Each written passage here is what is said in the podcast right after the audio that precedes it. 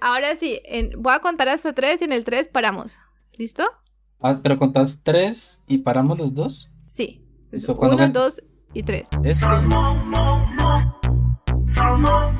Esto es Diatriba, un podcast sobre todo lo que podamos interpretar. Es una manera de decir que no hemos definido nada y que estamos abiertos a cualquier tema.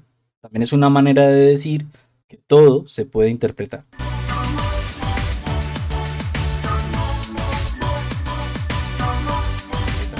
No estoy muy familiarizada con esas plataformas hasta hace unos meses. Yo, yo no le había puesto mucho cuidado a esas cosas.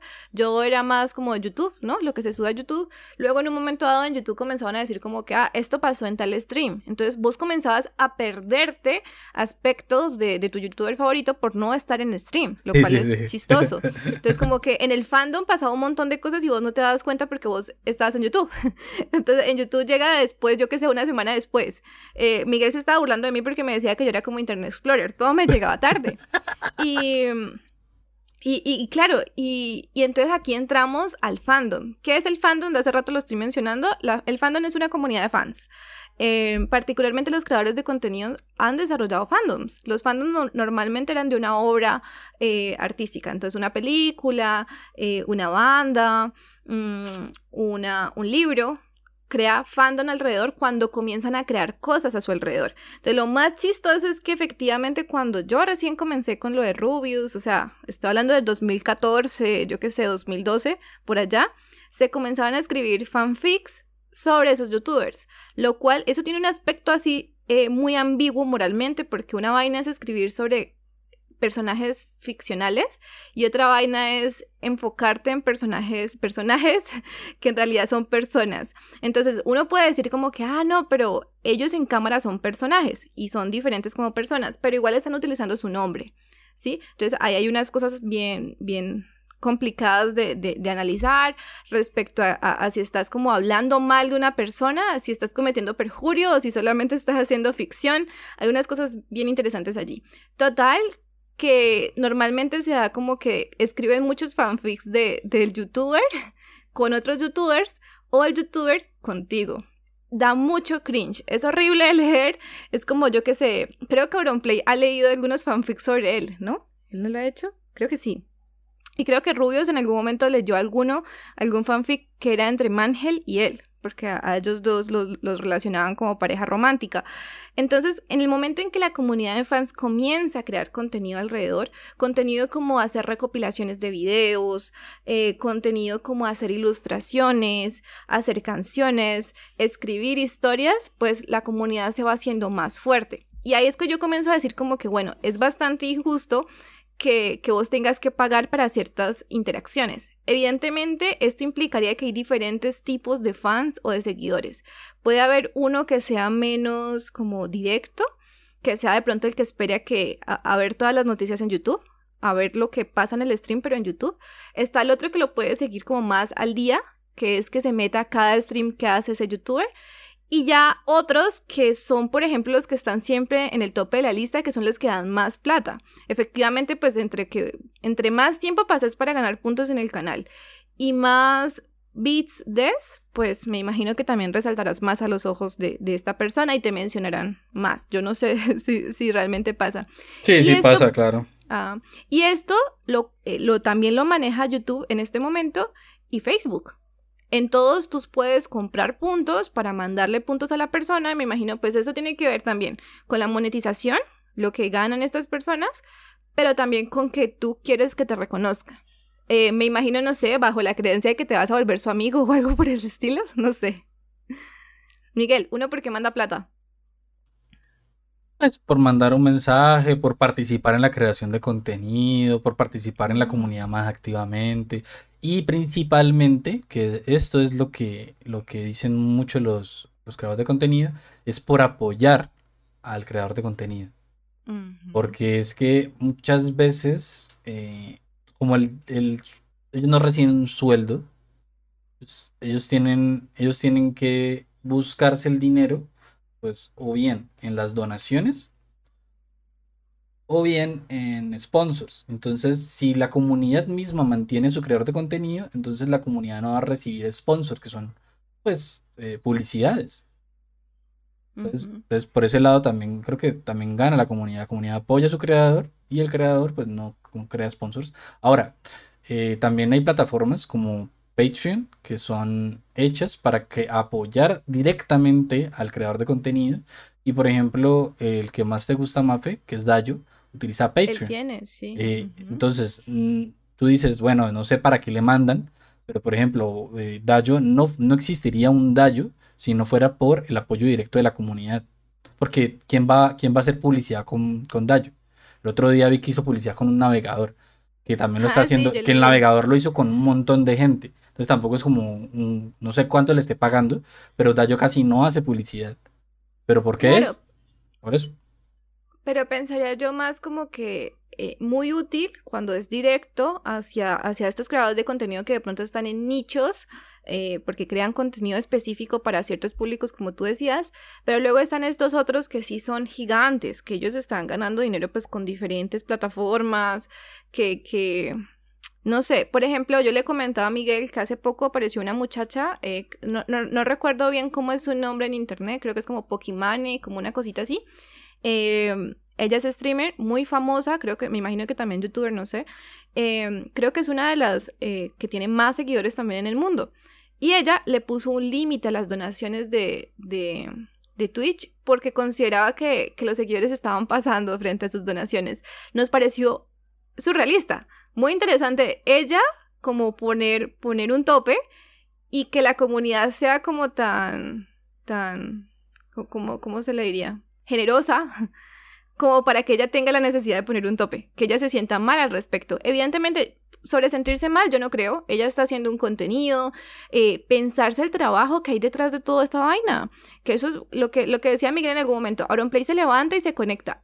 El mero hecho de levantarse y pensar, hoy me voy a conectar y voy a ver a yo no sé cuántas personas, a cientos de personas y me voy a reír con ellas y de pronto yo no tengo ganas hoy, pero ya hice que mi público se acostumbre a esto y si no lo hago, pues me van a escribir o me van a preguntar si estoy mal y yo no quiero que pase y todo lo que hay detrás. Yo creo que hay mucho trabajo, así sea simplemente para conectarte y reaccionar a videos, hay mucho trabajo. Sí.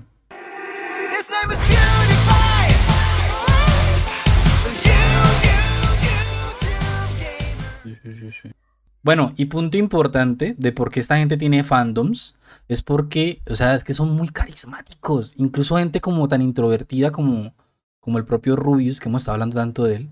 O el. sí, es, que son introvertidos. O el propio Auronplay, que es una persona que no sale de su casa. Es una persona que mueve gente porque la personalidad les, las personalidades de ellos son muy explosivas. Y, y tienen, y dicen frases y hacen cosas que la gente imita.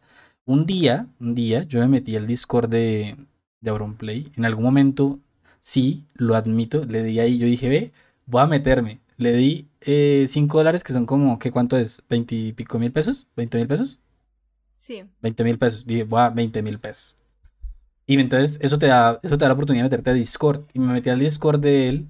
Y yo escuché a unas personas hablando porque era como que estaban jugando Among Us y hablaban como si fueran el propio Auronplay. Era gente que yo imagino que no sé, serían adolescentes o serían niños, pero les gustaba imitar a, Auronplay y hacían, decían las cosas que él decía, hacían los mismos gestos. Yo decía, pero esta gente, ¿qué le pasa? Está como, como rara. Y me fui, evidentemente me fui corriendo de ahí.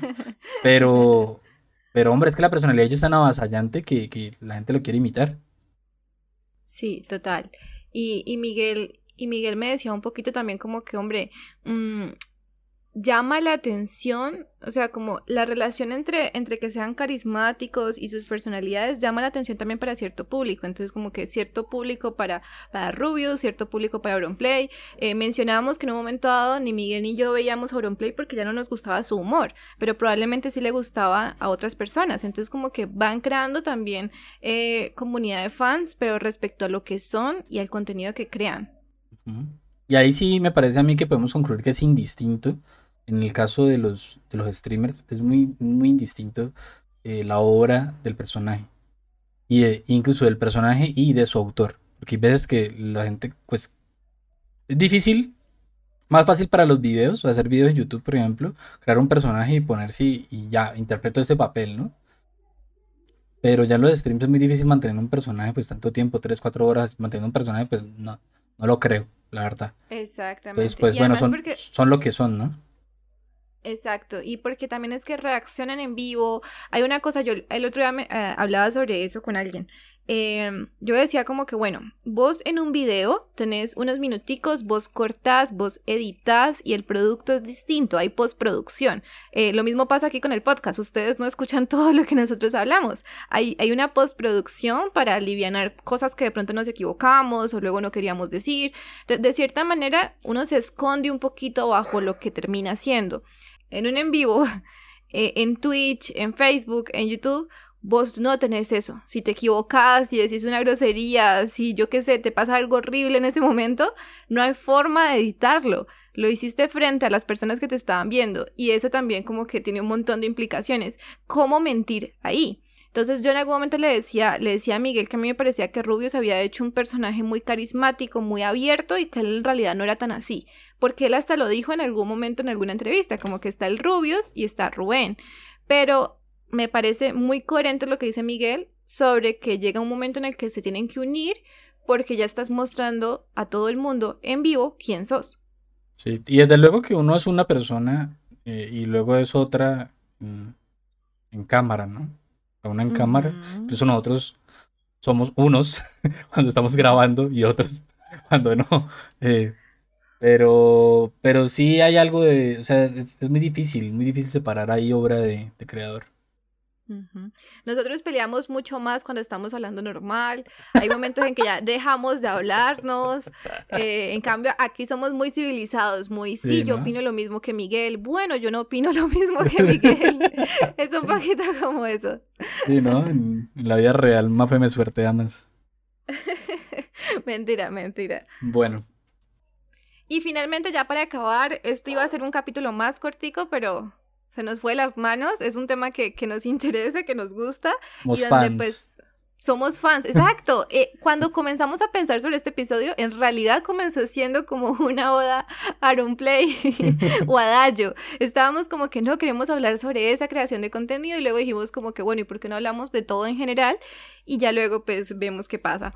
Em, ya había hablado sobre la diversidad de contenido, las cosas tan interesantes que podemos encontrar en Internet, porque la vaina es en mi experiencia, cuando yo comencé a pensar como, ay, yo, yo siempre he querido crear contenido, eh, con el podcast creo que, que, que, Miguel también me, como que, como que los dos queríamos crear contenido y como que nos apoyamos mutuamente para poder crearlo y estamos haciendo una cosa que a mi parecer es bastante interesante. Pero además yo siempre había querido intentarlo de, lo, con lo que crecí viendo, ¿no? Es como, como, como si yo hubiese visto muchas películas y quisiera ser actriz, una vaina así. Entonces, de alguna manera yo pensé como que, bueno, yo lo quiero intentar y yo me fui por el asunto de los videojuegos y la crítica. ¿Por qué? Porque yo escribo ensayos y porque juego videojuegos. Digamos, ahí es relativamente sencillo. La vaina con estos youtubers es que son realmente creativos crean nuevas formas de, de, contenidos, nuevas formas de, producción. Entonces, ya habíamos mencionado, por ejemplo, el roleplay de Auron. Eh, Rubius suele hacer cosas muy parecidas a las de PewDiePie, pero entonces entre PewDiePie y Rubius han creado cosas chéveres. Lo de Reddit, eh, canciones a partir de pendejadas, que, que realmente no sé cómo funciona, pero es muy interesante cómo hacen música para eso. Em, estoy pensando, yo sigo una muchacha, Kennedy, Kennedy Walsh, eh, que han vuelto prácticamente su, vida y su familia en un reality show, haciendo como una parodia de, lo de las Kardashian, pero a nivel de YouTube, y es bastante interesante ver ese tipo de cosas. También hay una cosa muy voyeur en esta vaina, ¿no? A la gente le encanta saber los secretos de otras personas. Yo a mm. veces no entiendo por qué estoy viendo eso, ¿no? Sí, sí, es verdad, es verdad, sí.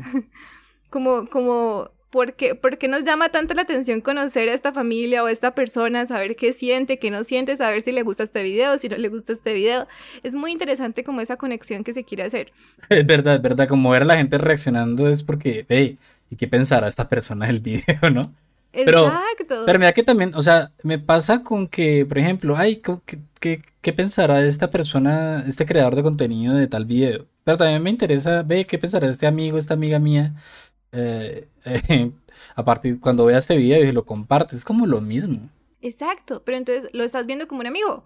Y la vaina, eh, alguna vez creo que escuchaba a Vegeta y Willy. Muy terrible, no, no, no, pero sí, horrible, horrible. pero, pero, ¿qué hago? ¿Qué hago? Ah, yo no sé, a mí me gusta escucharlos.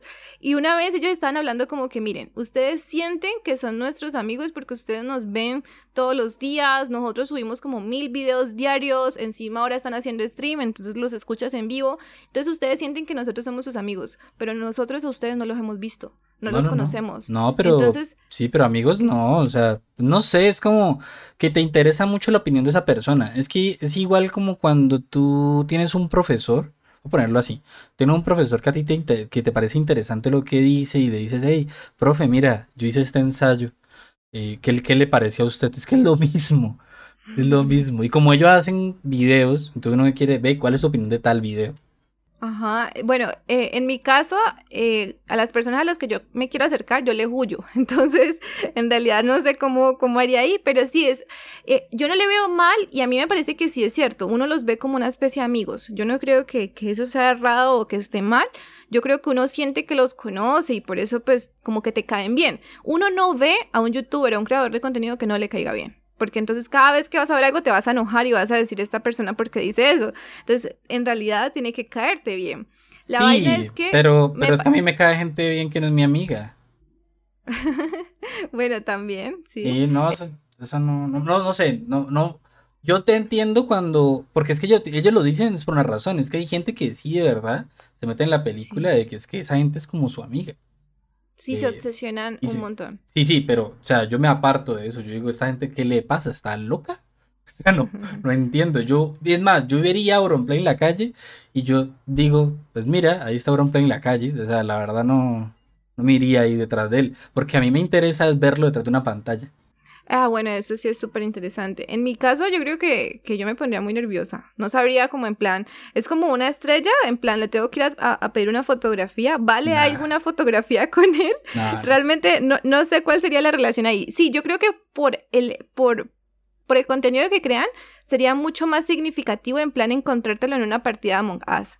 En plan, estás jugando con Among Us y eso sí creo que sería como grande, pero encontrártelo en la calle no, no sé, y, y, realmente no, no, no quiero ponerme a pensar mucho qué significa eso, pero creo que tiene que ver con la creación de contenido y con lo que ellos crean. Es que eh, a mí, entonces a mí me pareció muy, muy interesante cuando ellos lo pusieron en esa perspectiva, como que ustedes sienten que nos conocen porque nosotros hemos hecho eso, hemos creado contenido para que nos conozcan, pero nosotros no los conocemos a ustedes. Entonces, por favor, si se acercan a nosotros, pues como que preséntense, digan, digan quiénes son porque pues no los conocemos.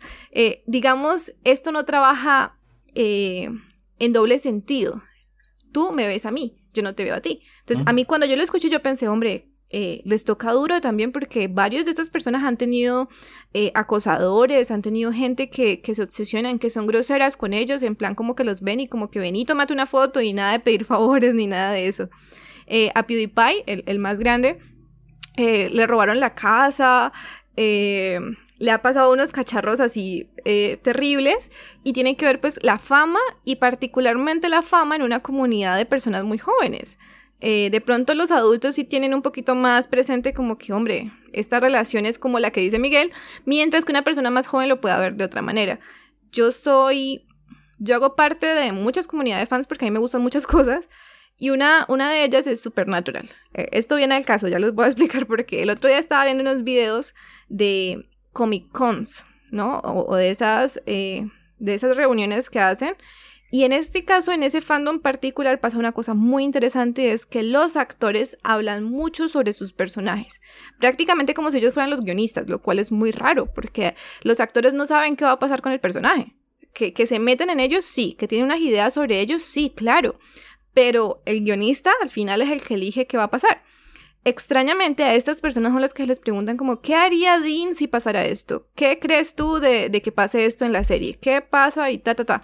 Entonces es súper interesante porque la gente también como que siente que ellos son sus amigos y ahí a mí me parece aún más, más, más extraño porque son actores. Y yo creo que como que ya las artes ahí ya, ya son distintas, como que los actores tienen una relación con sus fans que tiene bastante distancia entre ellas y los youtubers, los streamers tienen una relación distinta porque me parece a mí es más cercana a los fans. Pero cuando estas vainas se unen, como que me, me descoloca un poquito. No entiendo ¿por qué verías a un actor justamente como, como una persona cercana a ti? Solamente por el hecho de que hable sobre su vida y hable sobre el personaje que tanto amas. Amas el personaje y, y, te puede caer bien el actor, pero pues no es tu amigo. Hay gente que se obsesiona mucho en ese aspecto y creo que, que eso también hay que, hay que pensarlo. Yo recuerdo que, ah, siendo Internet Explorer, cuando le dije a, a Miguel sobre la revelación, ¿quién fue que mostró la carita hace poco? Ha, habido varios.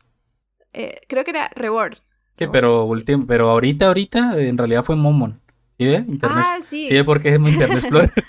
Exacto. No, no, no, pero es que yo me iba a referir a lo de Reward. Ah, bueno. Em, eh, para, para eso Reward eh, invitó a Auron. ¿No? Y entonces Auron estaba haciendo así como charlando con él antes de que él mostrara la cara y llega un momento en que Auron le dice como que ¿estás preparada? ¿Realmente estás listo para mostrar tu cara? Y entonces él como que no, sí, claro, alcancé cierta cantidad de seguidores, me siento cómodo con mi comunidad, es momento de hacerlo. Y Auron le dice un poquito como que ten en cuenta que ya no vas a poder salir a restaurantes, que, que salir a la calle se va a volver una cosa distinta, como que, como que estás perdiendo tu privacidad y, pues delante del en vivo, él dice como que, ah, no, pues no pasa nada, antes chévere, pero uno se pone a pensar sobre eso y tiene que ser complicado. Imagínate tú, Miguel, que no puedas salir porque entonces te acosan eh, adolescentes y, y, te dicen cosas o yo no sé, todo, todo es muy pues, raro. No, no, le haría problema, igual no salgo. eso mismo yo creo que fue lo que pensaba Auron. Pero imagínate salir muy poquito y aún así que te moleste. Sí, sí, sí, no, debe, debe ser molesto, la verdad, pero... Pero bueno, pues, interesante eso, interesante ese tema que ponen, la verdad. Sí, quedan, quedan como muy expuestos porque la, la, la, cara de ellos se vuelve su propia marca, ¿no? Exactamente, si quieren vender, hacer promoción, es que es muy chistoso porque estas personas no solamente venden o, promocionan el contenido que crean, sino que eso, también se vuelven ellos mismos un contenido y todo es muy raro porque se están perdiendo como que los límites entre lo que ellos son y lo que ellos venden y hacen. Eh, de igual manera, hay actores que tienen una vida relativamente chévere. Por ejemplo, creo que era Keanu Reeves, que anda por la calle de vez en cuando y como que la gente no lo molesta porque él se ha ganado eh, e-, ese respeto de los fans. Y, yo supongo que en algún momento eh, los youtubers y los creadores de contenido van a poder hacer algo similar. Como que, que no los molesten mientras están haciendo lo que ellos... Lo que hace una persona normal, como salir a comer, disfrutar alguna cosa.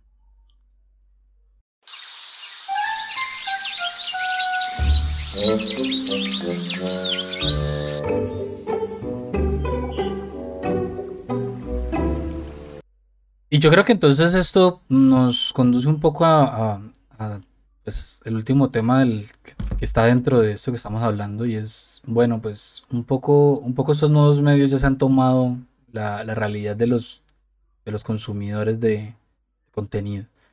Em, ya los medios tradicionales tienen muy poca cabida eh, y síntoma de eso es que estamos viendo novelas que se transmitieron hace 20 años. la televisión está mostrando novelas que se dieron hace 20 años. Y yo digo, bueno, pues, ¿qué pasó allí? ¿Cierto? Ya los creativos, ¿dónde están? Los creativos están no vendiendo sus almas para una, para una corporación, sino eh, vendiendo sus almas eh, para ellos mismos se la están comprando ellos mismos porque pues son contenidos que crean y crean para ellos y queda como propiedad de ellos mismos. Diferente a, por ejemplo, eh, uno conoce quién es el creador de Los Simpson, que es Matt Groening, pero uno no conoce los guionistas que en realidad dieron la fama a Los Simpson. Total. Entonces, pues bueno, pues ahorita, por poner un ejemplo cualquiera, eh, entonces estamos ahora ante eh, la apropiación de los medios de los creadores de los creativos, de quienes tienen las ideas, quienes, que ellos mismos son quienes tienen las ideas, quienes hacen marketing, quienes ejecutan las ideas, quienes venden sus ideas, quienes se promocionan, quienes publicitan, quienes contratan. Y eso hace, pues, eh, eso es muy postmoderno porque es la individualidad en, sí misma, pero pues, es el futuro de las cosas. Eh, yo creo que los medios tradicionales cada vez van a tener menos y menos acogida, ya lo estamos viendo en cifras. Eh, mientras Internet siga tomando la vida de la gente, que por ejemplo ya la gente ya no ve canales de televisión, sino que ve servicios de streaming, la gente ya tiene Disney Plus, tiene Netflix, tiene eh, YouTube, eh, pues, tiene Amazon Prime. no sé, Crunchyroll, lo que fuera. Tienen todas las plataformas allá a disposición y ya no hace falta ver televisión. Eh, una, una cosa chistosa sobre eso. De igual manera, subieron Betty la Fea, una novela hace 20 años a Netflix, y por alguna razón sigue estando siempre entre el top de Colombia. Entonces, como que uno, uno pensaría, ¿quién paga para ver Betty la Fea en Netflix? Pero entonces, como que, ¿qué cambia? Eh, el asunto de los, de los comerciales, ¿no?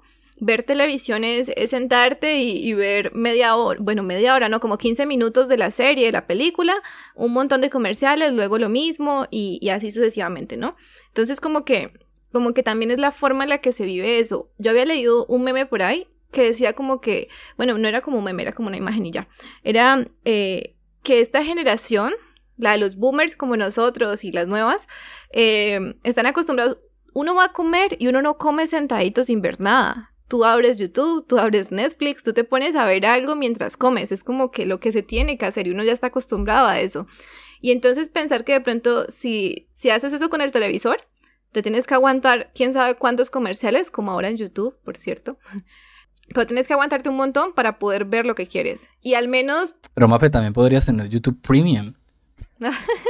el capitalismo. Esto sí también es el capitalismo. Mentiras. O sea, nadie, nadie en su sano juicio tiene YouTube Premium, la verdad pero nos están creando la necesidad. Nos van a poner tantos comerciales que en algún momento nos va a tocar decir sí, si es que nunca nos quitan los, los cositos estos de Google que nos permiten no verlos. sí, yo, yo, yo sinceramente, no sé si esto está bien decirlo, pero yo no veo YouTube. Yo casi no veo YouTube en celular por, por eso, porque necesito el adblock para poder ver YouTube. No, claro que lo podemos decir. AdBlock tiene nuestros corazoncitos porque nos permite no ver esa cantidad de comerciales. Y cada que a mí me aparece esa pregunta como que has visto comerciales, yo pongo todo, porque yo estoy segura que, que si no tuviera AdBlock me tocaría ver todos esos barracos comerciales, como me pasan en el celular y en el televisor. Entonces, como que tenemos también una nueva manera de, de, vivir en relación a los medios, porque lo que les digo, de pronto en un momento dado es muy normal lo de cenar y ver televisión, ¿cierto? Pero ahora no estamos cenando y viendo televisión, ahora estamos cenando y viendo contenido específico, sin comerciales, como que, como que también va evolucionando. Yo no me atrevería a decir que se va a ir, yo, yo, yo, no me atrevería a decir eso porque, porque eso han dicho, por ejemplo, sobre los libros desde, mejor dicho, desde que salió la televisión estaban diciendo que los libros, que ya nadie más iba a leer, que los libros iban a extinguirse y un montón de cosas. Y el libro sigue ahí. y lo mismo dijeron, lo mismo dijeron de la radio, y ahí está.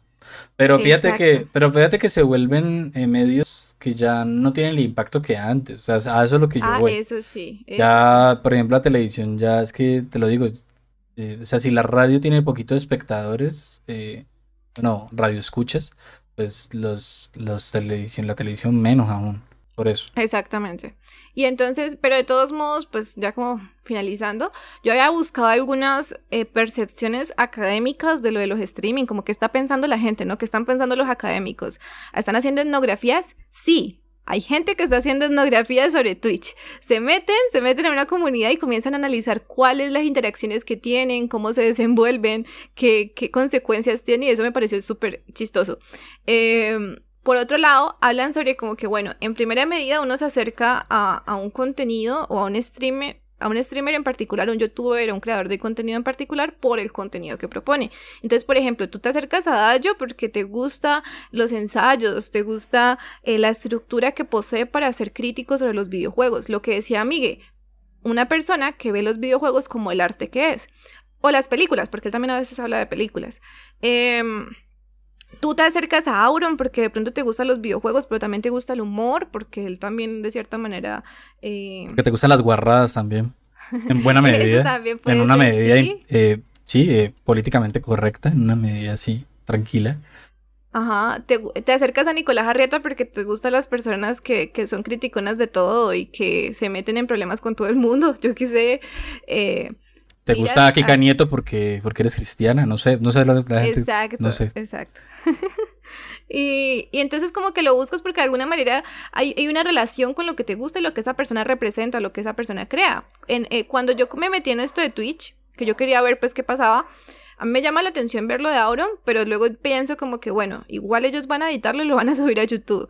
La vaina es, encontré, por ejemplo, que hay otras comunidades, eh, Twitch está dividido por categorías, entonces hay categorías de juego, ¿no? Que, Gameplay en vivo, pero también hay una que se llama Just chatting, que es como solamente hablando. Sí, sí. Está la persona ahí charlando con las personas que, que comentan en el chat. Que tú me decías, Mafe, que es la, que es la categoría que más espectadores tiene, ¿no? La gente, los creadores hablando con la comunidad y ya. Exacto, y es súper chévere. Y lo único malo es que a veces uno se mete y ve ahí otra vez el asunto del capitalismo. Te metes y el chat dice solamente para... Eh, suscriptores. suscriptores. Y que ya la vaina, una vaina es ser seguidor, que es normalito, que no pagas, y otra vaina es ser suscriptor, porque ahí sí estás dando... 20 eh, lucas al mes. Eh, y, bueno, igual las tarifas cambian y tales, pero pues sí implica ahí una cosita de dinero. Em, entonces a veces solamente están hablando con sus suscriptores. Y vi otros que me parecieron geniales, que son como los menos utilizados en realidad en Twitch, pero son lo que decía Miguel. Algunos... Eh, pero Benny, ¿sabes por qué hacen eso de lo de los suscriptores? ¿Por qué? Porque es que los seguidores, eh, pues, pues cualquiera puede seguir al que quiera, ¿no?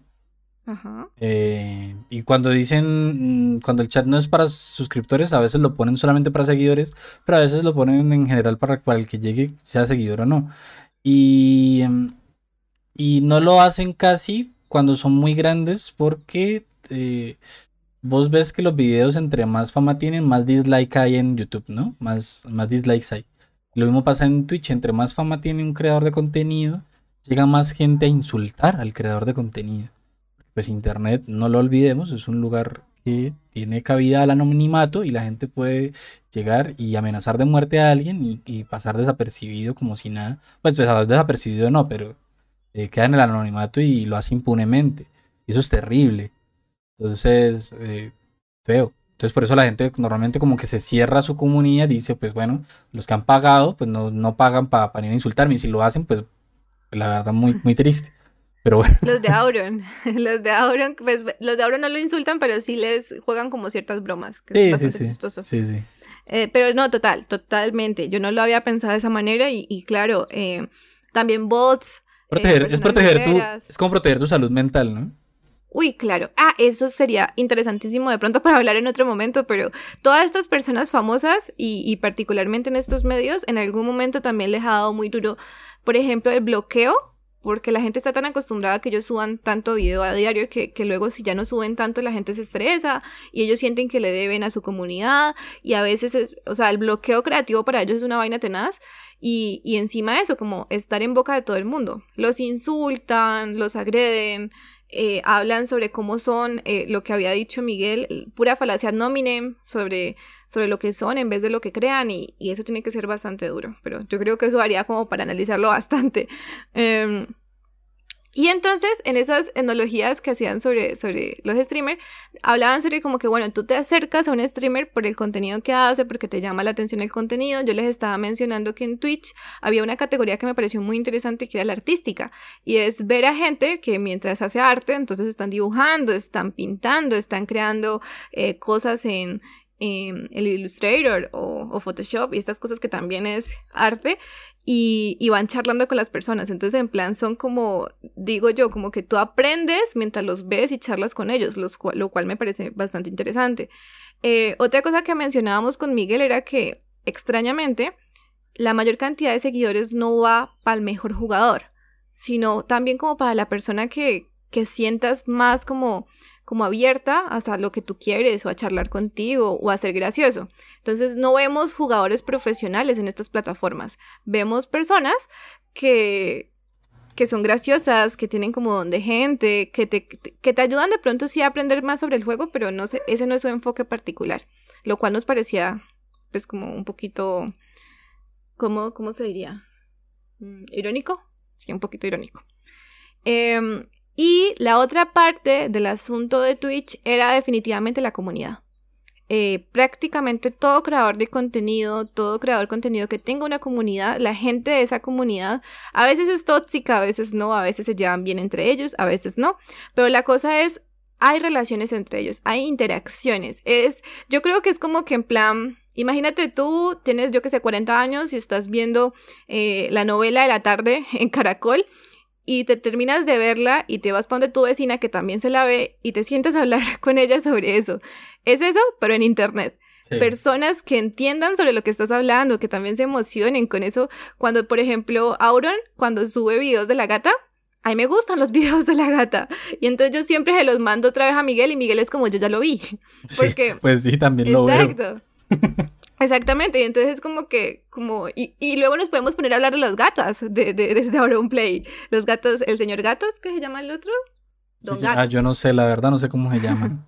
Don Gato, y la otra tiene un nombre todo rarito, pero es súper bonito.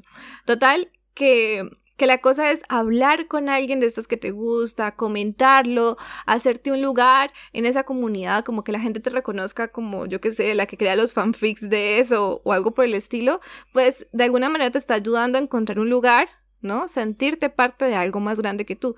Y eso es una cosa pues que el ser humano siempre ha hecho. Entonces, eh, realmente cuando, cuando leí sobre esas ectologías y que llegaban más o menos a esa conclusión, yo dije como que bueno, tiene todo el sentido del mundo, siempre estamos buscando algo así. Y yo he estado en diferentes momentos en algunos de estos fandoms y claro, hay gente que crea contenido a partir del contenido del streamer, del creador de contenido. Genial, genial. Yo creo que a veces uno puede ver más...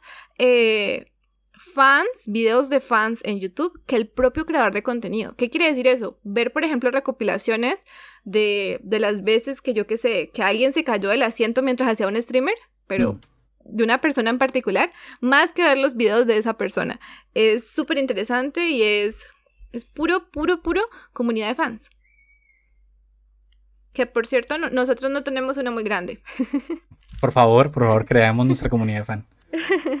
sí, de vez en cuando, lo único interesante es que de vez en cuando nos, nos comentan y nos mandan así somos, Es que somos tan pequeños que la gente no quiere comentar, porque claro, como es una comunidad pequeña, pues se visibiliza más el comentario. Exacto. Entonces, pero aprovechenlo ahora, ustedes no saben cuándo nos vamos a volver famosos. no puede ser. Ay. Eh, de vez en cuando si nos mandan es como el mensaje Normalmente. no, hablemos, hablemos de eso. El, mensaje que nos mandaron el otro día por el episodio del, ah, padrino. Sí, sí, sí, Mira, nos mandaron un mensaje. No, pues no lo voy a leer, pero era un mensaje curioso que decía que, pues, que nosotros éramos unos millennials. Curioso. que Porque en realidad somos boomers. Sí. Sí. Que no entendíamos. Estamos más cerca de eso, sí. Que no entendíamos la película. Que nos que no entendíamos la película del padrino, que terrible nuestra interpretación, que todo muy mal. Y yo la verdad me alegré mucho, porque pues era el sentido, ¿no? Y la sección se llama interpretar mal, nosotros interpretamos mal el padrino. Eh, y pues recibir eso no, me pareció un elogio. Más más me preocupó un poco más, ¿no? Sí, mi, mi, perspectiva frente a eso es totalmente diferente. Pensando un poquito también lo de la salud mental, eh, yo, yo me estresé mucho, yo pensé como, ¿cómo así esta persona piensa que somos tontos? O sea, como que somos estúpidos, no entiendo. Y Miguel era como, ve, lo hicimos bien, lo hicimos tan bien que este señor cree que de verdad creemos esto. O la posibilidad, o la posibilidad está, el señor lo entendió tan bien que, que nos siguió el juego, ¿no? Y nos dijo, hey, tan tontos ustedes, no sé qué. Y, eh, mira, o sea, cualquiera de las dos cosas me alegran muchísimo. No hay otra, no hay una tercera, no hay una tercera oportunidad allí de, o sea, no hay una tercera opción. O es una cosa, o, es que de verdad está en contra de lo que hicimos porque interpretamos mal, bien por nosotros, o nos está siguiendo el juego, bien por él y bien por nosotros, porque mira, hay un diálogo ahí interesante. sí, porque igual eso sí nos ha pasado. Por ejemplo, con el de lean y ritmo, la gente como que, ah, sí, tienen toda la razón, la habilidad es igual a lean y ese tipo de cosas. Entonces, ahí como que era, era más explícito y sabíamos que estaban jugando con, nuestra misma idea. Pero en este caso, pues yo personalmente, yo quedé como que, ¿cómo así? O sea, nos odia y ¿por qué nos odia? Ah, sí, sí, nos dijo, nos dijo tipo que nos, como que le odiaba el contenido de nosotros. No me acuerdo ya el comentario. Que no, que ya entendía porque éramos tan pequeños. Ah, Entonces, imagínense, están hiriendo nuestro ego, nuestras susceptibilidades. No, yo quedé emocionadísimo con el comentario. Es que me, dieron ganas de ver este, este programa por 10 años, la verdad. Así, así no escuché nada más de ese tipo. que él se meta de vez en cuando y vean que aún seguimos hablando pendejadas. Em, y, ah, pues sí, Miguel considera que ese es nuestro primer hater. hater. Pues podría ser, o sea, es una posibilidad, sí. Es una posibilidad, lo cual es bastante interesante. Si tenemos una persona que nos odie, significa que... tenemos gente que nos quiere. Porque en, internet es así. Entonces sí, sí, fue, fue bastante entretenido. Eh, en este caso, este, este, este capítulo particular es un poco meta porque hablamos de la creación de contenido siendo nosotros, en teoría, creadores de contenido. Entonces, por eso también tantas referencias a lo que hemos pasado nosotros.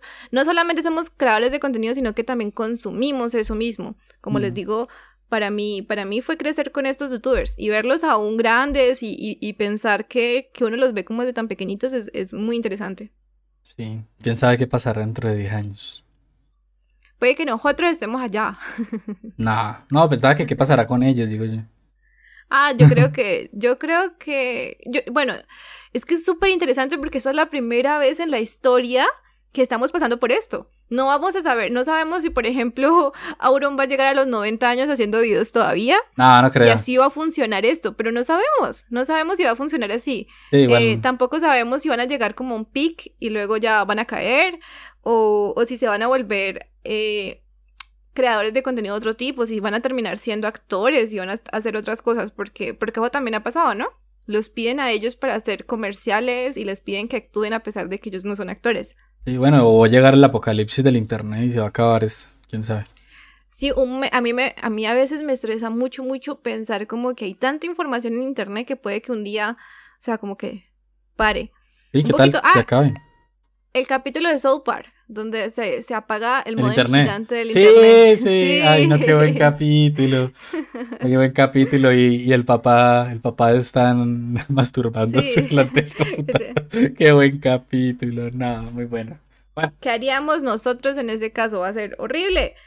nos tocaría volver a la televisión y a ver comerciales y, Escuchar y a ver gente escuchar la radio. Eh, de alguna manera, ver gente que no sabemos y esto es finalmente pues, lo, que, lo que hemos hablado durante todo el capítulo. Ver gente que no sabe lo que queremos, que no la hemos escogido particularmente porque, porque no sabemos qué crean. Porque ese es el chiste de toda esta vaina. Escoger gente que, que nos gusta, que nos cae bien, que hace contenido que nos agrada. Y esta ha sido pues como nuestra conversación alrededor de, de los stream, eh, de nuestra experiencia de cierta manera como creadores de contenido y como consumidores de, de creadores de contenido. Eh, así finaliza la segunda parte. De pronto hay una tercera, si les llama la atención que, sigamos pensando un poquito sobre todo esto. Em, y la última invitación, lo último que, yo quiero decir personalmente es como que estaría muy chévere que con estos ya prácticamente 10 episodios eh, quieran interactuar más con nosotros. El chiste de la creación de contenidos es eh, la comunidad, las reacciones que tenemos y pues estaría muy chévere que, nosotros lográramos eso. Entonces, un mensajito en Instagram. Sí, estaría bonito hacer una sección en los episodios, o sea, como reaccionando a los comentarios de ustedes, leyéndolos. Exacto, entonces los invitamos a eso si les llama la atención, un comentario pequeñito, cualquier cosa para conocerlos un poquito más y charlar. A pesar de que probablemente ustedes ya los conocemos porque son nuestros amigos, los únicos que escuchan esto. Sí, sí, sí, entonces, pero si hay alguna persona, por ejemplo, la persona de esta de Irlanda que nos quiere decir algo, nosotros lo traducimos. entonces, sin más, chao. Chao.